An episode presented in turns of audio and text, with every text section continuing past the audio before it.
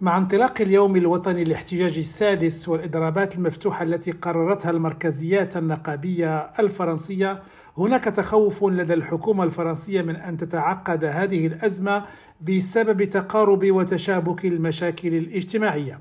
معروف أن الحكومة الفرنسية قررت اقتراح مشروع إصلاح التقاعد في ظرفية اقتصادية واجتماعية تتميز بتراكمات خطيرة لأزمتين أساسيتين وجهتا ضربات موجعة للنموذج الاجتماعي الفرنسي.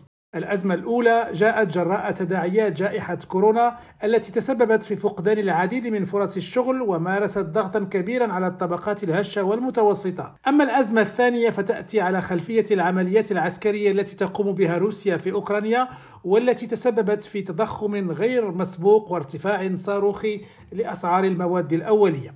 ويبدو أن الفرنسيين الذين يخرجون إلى الشارع لا ينددون فقط بإصلاح نظام التقاعد بل أيضا بتدهور قدراتهم الشرائية وبالصعوبات التي يواجهونها حاليا خصوصا ذوي الدخل المحدود في ضمان مستوى معيشي مقبول.